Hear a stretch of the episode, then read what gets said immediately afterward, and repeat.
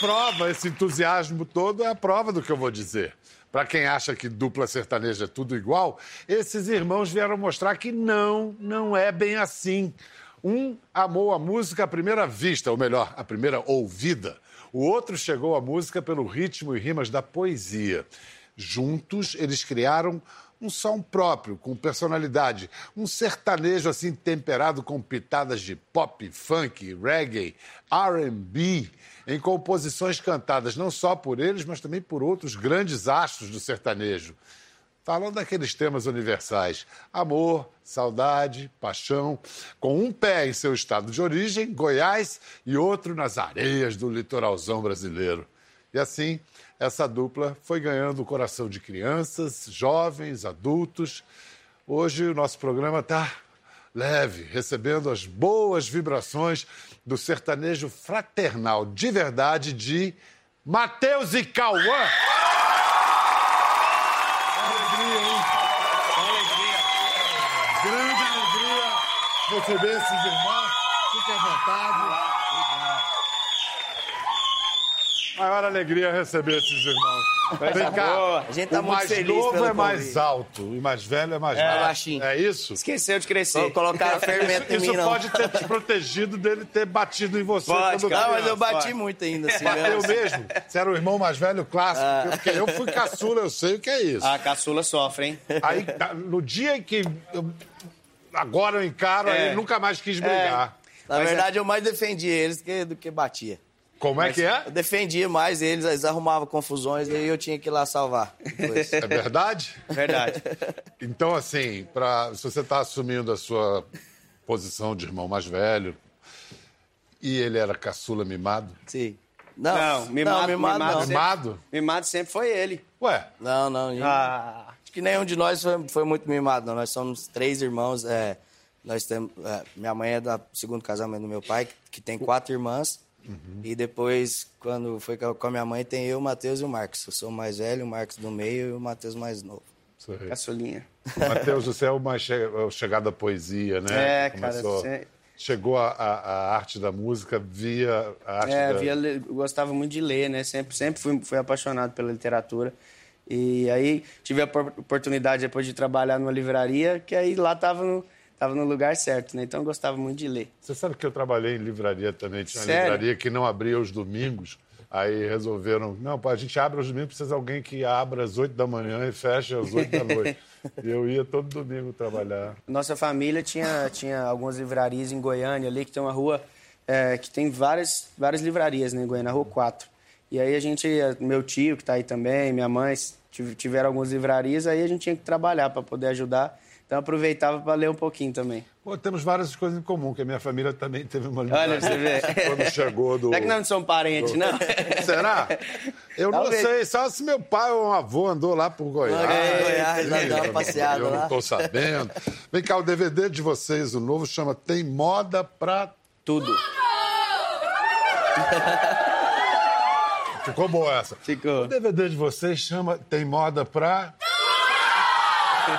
Mas como assim tem moda pra tudo? Moda no sentido moda sertanejo, modinha ou moda de moda, fashion e tal? É, tem, tem, tem moda para tudo isso aí. Porque... moda pra tudo isso aí. Na verdade, a, a música é uma arte é, que está inserida dentro de, de todas as outras artes, né?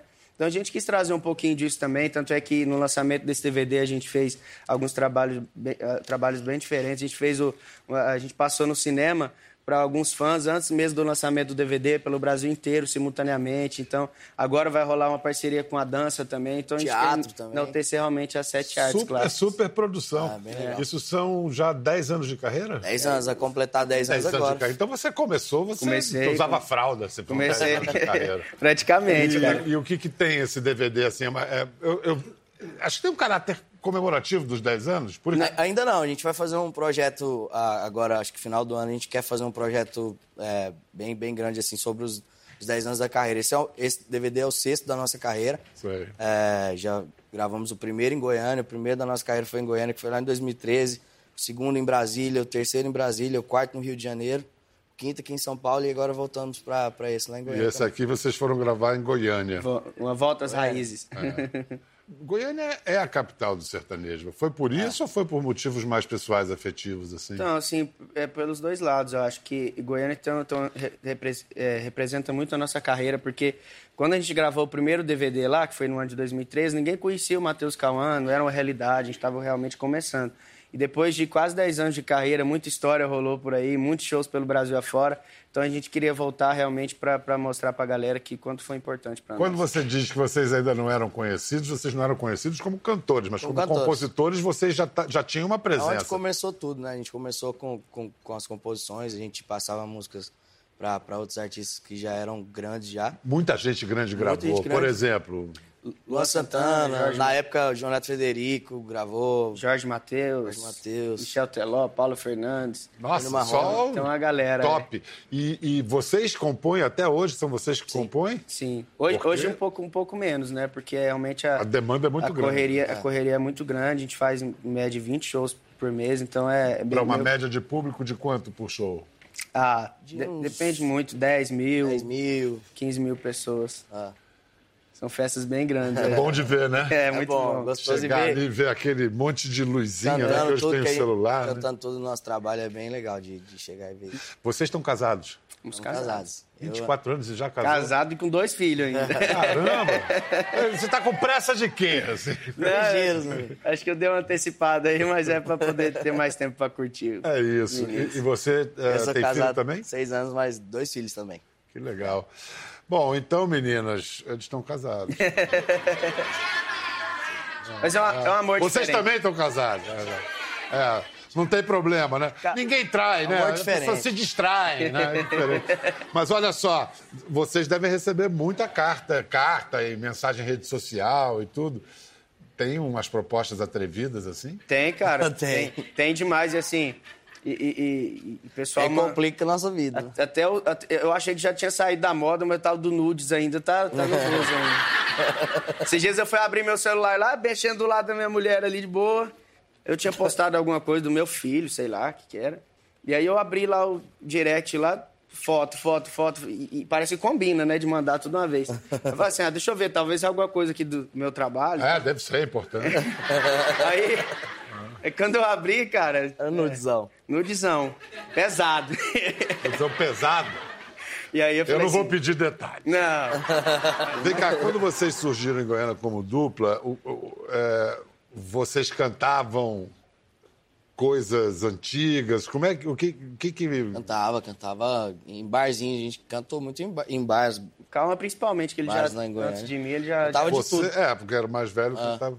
Comecei bem antes. Você cantava antes mesmo desse cara nascer, né? Antes é. dele nascer. Na igreja? Na igreja. Ah, é? Tava com os meus pais lá, né? minha mãe com meu pai, eles começaram. Eu acho que desde novinho, desde os meus 5 anos de idade, assim, eu ganhava brinquedos, assim, de, de presente de aniversário. E sempre ganhava, tipo, violão, é, teclado, e eram os presentes que eu mais me apaixonava, me identificava, eram os instrumentos musicais. Aí, Seus pais já estavam investindo no seu futuro. É, ou no gente... futuro deles, né?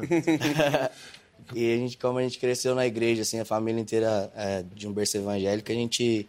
Eu comecei a cantar, o primeiro lugar que eu cantei para um público, assim, foi na igreja. Acho que ele deve... Tinha uns oito anos, né, mãe? Cinco anos. Ah, a mamãe e o titio estão ali. Já, já eu quero saber o, o, seu ponto de vista nessa história. É, Sirlene, né? Sirlene Aleixo. Dona Silene, que música é essa que, que se cantava na igreja chamada Soldado Ferido? Você lembra dessa? Lembro, é a música que o pai deles cantavam junto, né? A gente começou a cantar junto e cantava eu, o pai e o Cauã. Nosso pai faleceu quando eu tinha 9 anos de idade, o Matheus tinha 3, muito o Marcos tinha 4. Então, é, sempre relembro muito, sim. Você então... chegou a pensar em nunca mais cantar quando perdeu o pai? Cheguei, eu parei até, inclusive. Parou de cantar? Parei. Aí fiquei um tempo, sim, um bom tempo afastado. Depois quem começou a me levar de volta foi meu tio. Aquele que tá ali, é, São Vicente, São Vicente Aleixo. Ele dele é caveira, tô dizendo que ele é... Olha só, agora eu sei que você teve uma, uma aventura na sua vida bem louca, né? Bem que você foi para os Estados Unidos via fronteira do México. Foi. Cena de novela, quer ver? É.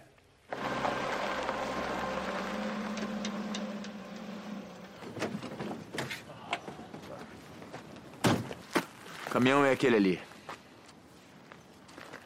Quantas blusas você trouxe? É, essa que eu tô e mais o casaco. Quanto tempo ele vai ficar dentro desse caminhão de gelo? Daqui até lá, um- umas cinco horas. A gente ainda vai se encontrar muito nos Estados Unidos. Tomara a Deus.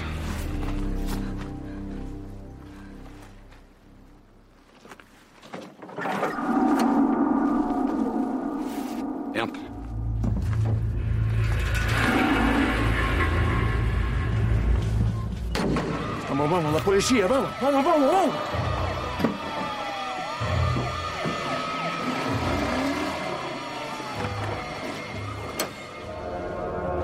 Están arrestados y van a ser enviados a la Ciudad de México para ser deportados. Deportados. Rapaz, é. Essas palmas para Débora Seco. Isso é novela. A realidade era, era assim? Era, cara. É, acho que é bem pior que isso aí. Acho que Bem tava- pior, né? Eu tava com 17 anos, foi no ano de 2007. E eu resolvi, aí, aí eu fui pelo México, a gente resolveu em três dias, né, mãe? Eu acho. É, tinha um cara que, que tava indo para os Estados Unidos, amigo do meu tio até. E falou: tô indo pra lá, se quiser ir comigo, vamos. E eu resolvi em três dias, a gente comprou a passagem. Minha mãe não queria deixar eu ir de forma alguma. Eu já tinha primos que moravam lá. E ela não queria deixar eu ir de forma alguma. Você foi para o México para passar. Pelo risco. Na verdade, eu fui para Panamá, de Panamá, Guatemala, e Guatemala, México. Aí a gente atravessou durante o Com carro. muito dinheiro, comendo bem. Ah, não comendo nada, tava liso, liso e sem nada de comer. Eu emagreci, na verdade, uns, sei lá, acho que uns 15 quilos na, na, na- na trajetória toda. barra E- pesada, hein? É, e aí a gente ficava em casas que, que eram. Casas que cabia, tipo, 50 pessoas, tinham 200 pessoas lá dentro. E era um movimento na época muito louco. Acho que hoje em dia eu nem sei se, se, se é tão mais assim. E na época, como era na antes. época eu era bem novinho, mas eu me lembro que, que ele deixava todo mundo doido aqui, porque não, não tinha essa comunicação fácil que a gente tem hoje, né? Era mais ligação mesmo, telefone fixo. E aí, às vezes sumia três, quatro dias, né? Que o prazo dele chegar, acho que eram, eram 20 dias, ele demorou bem mais tempo. E aí o pessoal ligava lá em casa, falando, falando em espanhol e tudo, pedindo mais dinheiro para ele poder liberar ele para ele ir para um outro ponto. Chegava nesse outro ponto, pediam mais dinheiro ainda. E esse pessoal eram os chamados coiotes. Coiotes, Os coiotes são os guias que vendem uma suposta proteção. Sim, que na verdade não existe, né? É, é, eu passei ao lado, a gente atravessei no deserto, atravessei no, no bote lá, aquele rio todo lá, e caminhei, caminhei no deserto, assim, a gente passou do lado de, de pessoas mortas, de, de animais, assim, foi, foi bem estranho, foi uma experiência. Caramba. E, e chegou um momento assim que eu achava que eu não ia conseguir mais caminhar e eles não, eles não importam muito, assim, se deixam lá no, no, no meio do, do caminho e vão, seguem a caminhada e tem que torcer pra, pra polícia te achar pra te trazer de volta. Eu posso imaginar o seu sofrimento, mas eu posso É imaginar o sofrimento daquela senhora ali, Dona Sirlene. É, e, e aí, um filho nessa situação, como é que você segurava esse coraçãozinho aí? Então, é, é, como eles já falaram, em 2007, em 2007, né, assim que ele comple- completou 18 anos, aí ele cismou que queria ir para os Estados Unidos. E eu não concordava de jeito nenhum. Eu prometi que dava um carro para ele, para ele ficar. Nada, nada convenceu ele a ficar. E isso, e essa aventura dele quase que me mata. De tanta preocupação, sabe? E aí, desses telefonemas foram rareando, ele ficou um Então, tempo... ele, ele- dentro de uma semana, espaço de uma semana, nada deles comunicar, e eu não sabia notícia nenhuma de onde ele estava, o que estava acontecendo. E, e aí veio o primeiro telefonema, e como o Matheus falou, telefone fixo, aí nós ficávamos em cima do telefone o tempo inteiro. E aí ligou, passa dinheiro, e aí a quantia era alta. E eu tinha que me virar nos 30 e arrumar dinheiro e depositar. Aquele carro que você tinha prometido foi nisso, Foi, né? foi Você nisso, vê, e muito mais. Foi nisso e muito mais. Você queria, você queria chegar aonde? Cara, eu queria viver experiências novas, assim, eu acho que chega uma época que, é, por tantos problemas que eu tinha encarado já na música, assim, eu tinha realmente desistido, assim, eu falei, pô, vou, vou embora de alguma forma, vou viver uma outra coisa, tentar outra coisa. E foi Mas eu- nos Estados Unidos você tinha um objetivo, um destino final? Tinha, foi pra Atlanta, onde tinha parentes meus na época lá também, então aí eu fui pra lá, fiquei, aí eu comecei a trabalhar lá, eu cheguei tipo no, no sábado, na segunda eu comecei a trabalhar em, em- em obra mesmo, assim, meu primo Pedreiro. trabalhava, o Diogo, meu primo trabalhava em, em, em obra, aí eu comecei a trabalhar com ele, foi conhecendo pessoas, a galera lá começou a ver que, que, que eu cantava e tal, a galera começou a gostar. E eu comecei a fazer shows lá também em barzinho brasileiro, assim, tinha bem pouquinho Estava gente. escrito que você ia ter que ser mesmo artista. É. né? Desse jeito, tava fugindo. Fiquei E aí, trabalhando um tempo lá e daí eu não. Ele, aí só quando ele chegou em Atlanta que ele mandou notícias mesmo, aí falou com você. Aí, assim, passava 15 dias. Ele ficou 26 dias na travessia. E nesses 26 dias foi só tensão na minha vida. E teve um dia que eu me lembro bem, que, que eu nem gosto de falar, que. Sabe, eu fico muito triste por isso. Eles me ligaram e me mostrou que ele estava passando fome. E isso eu não aceitava de jeito nenhum. E foi muito tenso para mim. Deve ser hoje lembrar disso. Eles ligavam e falavam, você via a galera que chegava comida, aí você sentia que a galera ficava tudo louco para pegar a comida, sabe? E, e, e eu falei assim, meu Deus, que situação que tá esse menino passando fome, né? E aí eles, eu pedi para falar com ele. Aí esse dia eles deixou eu falar com ele. Que eu sabia que ele estava vivo, né? Pelo menos. Vive, e olha, isso fortaleceu muito Ufa. ele para tudo que, tudo que veio depois. Sim. Enquanto isso, você lia poesia, trabalhava na livraria. Estudava, fazia bagunça. Música era, música era a última coisa que eu pensava na minha vida, né? Até porque, assim, desde, desde pequeno, o Cauã teve outras duplas também antes de ir para os Estados Unidos. E aí eu via, que, via que não era nada daquilo que as pessoas achavam, que era muito difícil. E eu via o sofrimento que eles passavam e tentavam uma coisa e nada, tentavam cantar em um lugar, as portas sempre, sempre fechadas. E eu falei assim, cara, eu vou é estudar para virar outra coisa. Mas E aí, você começou a compor também, estudar e começou... então, aí, aí que tá. Quando, quando eu comecei a trabalhar na livraria e eu comecei a ler algumas coisas, Carlos Drummond, algumas coisas, assim, e, e eu lia muito livros que, que, que o pessoal que ia prestar vestibular sempre pediam vários livros, né? então eu tinha, tinha ansiedade em ler aqu- aquilo que as pessoas estavam estudando na época. Então eu, eu lembro que eu lia bastante coisa. E aí eu ia para a escola, eu trabalhava de manhã ia para a escola no período da tarde. E chegou um- uma época, cara, que eu me apaixonei tanto que a, a professora passando matéria lá e eu escrevendo coisas minhas no, no- no caderno, não estava nem prestando atenção em nada que ela estava falando. E aí é, é, acabou que com, com, com essas coisas que eu escrevi, depois o, o, o meu tio contratou um funcionário que tocava violão. E eu falei para ele, cara, você podia me ensinar alguma coisa, né, de, de tocar violão e tal, para eu poder musicar essas, essas letras aqui. Daí eu acho que eu fiz duas aulas com ele. E aí eu peguei esse caderninho meu que eu que tinha da escola lá, comecei a escrever. Pegou os três acordes. Só, só, só- dois no começo. E aí, E quando é- o Cauã chegou, então você já tinha um repertório. O Cauã chegou, já umas tinha, músicas. já tinha algumas. O Cauã chegou cheio da grana, naturalmente. Já, pô, eu cheguei mais liso do que eu fui. Mas, com pô, eu muitas cheguei com uns 10 dólares aí, mãe. Mas a ideia de montar a dupla foi daquele senhor ao lado de sua Foi. mãe, foi isso? Aí, de- desde sempre, desde lá do início, quando eu era sozinho, ele já me incentivava muito, me levava em festivais para cantar. E eu ganhava os festivais em primeiro lugar, aí onde ele viu- começou a insistir muito. E ele sempre me falou, falou, calma, você vai cantar, cantar, cantar aí, você vai cantar com seu irmão. Eu falava, ah, meu Matheus nem gosta de música, Matheus nem sabe, nem sabe cantar, eu falava. aí, aí ele sempre falou, cara, e foi por incrível que pareça, um dia, aí eu voltei dos Estados Unidos, eu, eu realmente vi que não, eu não queria aquilo, que eu queria tentar de novo uma vida nova na música. Mas, você Essa não- história- mas vocês não é tinham melhor. pensado ainda em vocês dois formarem uma dupla? Não, Não, não. não tinha, nem imaginava. Quando eu cheguei, eu ainda fiquei um- durante um tempo morando numa cidade chamada Nerópolis, lá em, em Goiás. E depois de, de um tempo que eu cheguei, acho que um ano depois até que a gente resol... que eu voltei para Goiânia para morar com a minha Por mãe. livre e espontânea pressão do meu tio. Vem cá, conta essa história, seu Vicente Aleixo. Vamos aplaudir, o homem teve a ideia, né? Teve a ideia mesmo? É, foi minha. De, de onde o senhor tirou essa ideia? Olha, eu sempre gostei de música. Sempre gostei, sempre gostei de ouvir o Cauã cantar, certo? Certo. Ele cantou sozinho, como eu já disse. Tinha feito dupla com várias pessoas, não dava certo. Foi para os Estados Unidos, fez uma dupla lá com um cara que não deu certo. Enquanto isso, o Matheus já tá aqui, tava trabalhando, né? Aí quando o Cauã chegou realmente, ele... Eu falei para ele, Cauã, você... Eu achei a sua dupla, seu parceiro. Ele disse, quem, tio? Falei, o Matheus. Ele falou, você tá louco? Matheus nem canta, nem nada. Falei, canta. Aí começou por aí, né? Aí eu, eu falei, aí eu falei assim, vamos ensaiar pra você ver se o irmão cantava, ver se realmente ele não canta. Ele, não, não, dava um jeitinho de sair fora e vazava. O telefone tocava, não, não, não, não tem nada a ver. Aí foram passando o tempo, um mês, 15 dias, e todo dia eu tava ali insistindo. certo? Vamos ensaiar com o Matheus. Não, não, não vou sair com meu amigo. Um certo, um certo dia, depois de um bom tempo, uns três meses mais ou menos, de tanta insistência, eu cheguei no apartamento deles, né? Tranquei a porta do apartamento, que a minha irmã tá de prova aqui. Falei, hoje você vai ensaiar com seu irmão. Se você vê que não canta, eu nunca mais toco no assunto. Mas primeiro eu quero ver.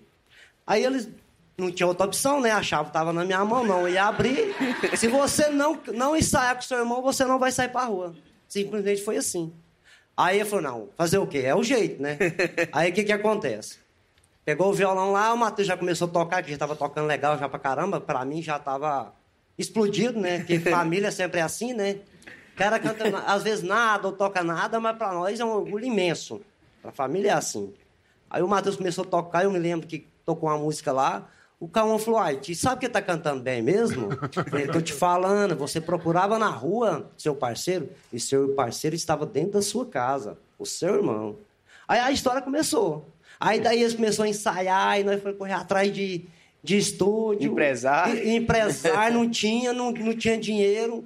Aí foi a história da minha irmã, né, que pra gravar, nós fomos num estúdio lá de um amigo nosso lá, é tanto, não tinha dinheiro, minha irmã pegou o carro dela, vendeu o carro, né? Aí começou toda a Apostou, história. acreditou, né? Acreditou, com certeza. A gente tem que acreditar. É, se, Né? se o A- senhor já tinha um orgulho imenso quando era só uma coisa da família, eu imagino o orgulho hoje. Então, o orgulho é assim, é inenarrável. Entendeu? É grande demais, né? É saber que o esforço da gente valeu a pena. Não é? Sonho, a gente tem que acreditar e correr atrás. Não é verdade? É isso. E- não é verdade? Não, não, pa- falou em sonho, falou em sonho, em acreditar, correr atrás. Então. Eu soube que o senhor tem um sonho. Arrepiei agora. Arrepiou. Que o senhor quer entrar no Big Brother Brasil. Oh, com certeza!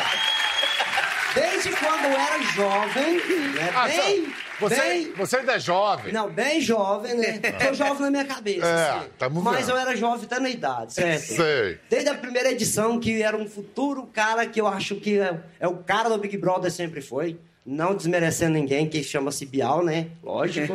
Me inscrevi sempre, entendeu? Meu sonho era estar no Big Brother, e é meu sonho ainda.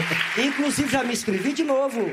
Olha aí. Vamos Agora- olhar com atenção Olha, a gente, inscrição do Vicente Aleixo, A hein? produção do vídeo. Ó, É, é verdade. É. E- eu e já assim- fiz vídeo de toda maneira. Fiz vídeo dentro do carro, fiz vídeo no meio dos frangos que eu mexo com grande na fazenda. Fiz em cima do cavalo, ninguém nunca quis ver. ó. Não é verdade? Mas o sonho tem que acreditar. Vamos botar o seu no. Vicente lá dentro, paredão na primeira semana. Ah, é bom, é bom. Eu, eu quero ir pro paredão, é um desafio, é adrenalina, não é verdade? Eu vou pro paredão e não vou sair. Hashtag caveira no BBB. É, isso é verdade. Boa sorte, Vicente. Muito obrigado. hein? Ó, seu Vicente no Big Brother, qual é o Hashtag próximo? caveira no 20. BBB. Big Brother é 20. Você percebe quando você fi- termina- finaliza uma música, você- essa vai bombar ou você se surpreende? Na verdade, a gente se surpreende às vezes, assim, porque a gente, a gente procura sempre montar um repertório. A gente tem uma cautela, assim, muito grande com, com- com os nossos repertórios em sempre trazer música de qualidade boa. E... Mas a gente sempre se surpreende com como que o público escolhe. Eles, às vezes eles escolhem uma, a gente tá acreditando em Você uma. estava apostando em outra. É, e saem com outra, é engraçado. Mas vocês nos relacionamentos, vocês são apegados, mas assim, poxa, com 24 anos você está casado já há quanto tempo? Tô já há sete anos já. Caraca! Você casou com. Não, casado não. Ah, Casei ano namorando. passado. É, conhecendo e tal. Sei, mas junto. Junto Então é- tipo, tipo a primeira namorada. Não, teve outras antes. aí. Pra valer, assim. Não, é porque é, pra valer, pra valer eu acho que foi, mas É. eu comecei cedo. E você, Cauã? Eu. Eu. Eu o quê?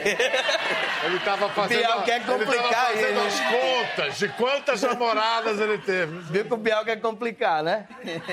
Ah, não sei quantos eu tive, não, mas foi muitos também. Mas aí aquietou, tá bom. QT, eu QT já tem, dois baby lá, tô vivendo pra eles agora. É, menino e menina? Menino? Casal, a Sofia e o Bernardo. Um beijo pra vocês. De que, de que quanto tempo eles estão? Então, com, o Bernardo tá com três anos e a Sofia com cinco. O difícil é vocês. E, e os seus que idade O tem? meu tem, o Davi tem três e o Bernardo tem um mês e pouco. Ah, Ô, tá vendo? A família que tem muitos meninos, a gente fica É, eu tô- trocando eu- os eu- nomes. on- Ontem o Calma foi lá pra casa com os meninos, eu tava chamando o filho dele de João Pedro, o meu. Tá misturando tudo. O João Pedro tá com um mês e pouco de, de vida. Ah, meu Deus. Tá. Então você tá dormindo bem pra caramba. né? Nossa, nem fala. Aqui, olheira, você dizer. Mas com 24 anos não fica colheiro. Ah. Ficou compondo até três e meia da manhã e tá aí inteiro. Mas o que é duro é que vocês devem estar muito via- viajando, muito, Tá. muito É. compromisso e dá uma saudade dos A pequenos. saudade é a parte mais difícil, sim. Isso aí pesa, tem, tem horas que pesa bastante, assim, porque é, a, gente, a gente sabe que a gente tá correndo atrás desse sonho aí, é um sonho bem louco, né? Porque a gente realmente vive várias madrugadas aí durante o ano inteiro para poder fazer outras pessoas felizes, e claro que a gente também, porque a gente adora o que a gente faz, mas quando se tem família em casa esperando, aí eu acho que a saudade difícil. bate um pouquinho. é. É uma motivação que é acima de Mas, o, todas mas as o, o bom de ver, assim, é saber que ho- hoje eles já... é, eles veem a gente na, na TV, assim, eles, eles conhecem, eles veem, sabem... Ó, o papai tá ali e tal, então essa é a Ah. parte mais legal. Que legal. Era, adorei conhecer vocês. Também, Muito obrigado, legal. Biá. Continuem essa trajetória de Obrigado, sucesso aí. Quer ver mais? Entre no Globoplay. Até a próxima.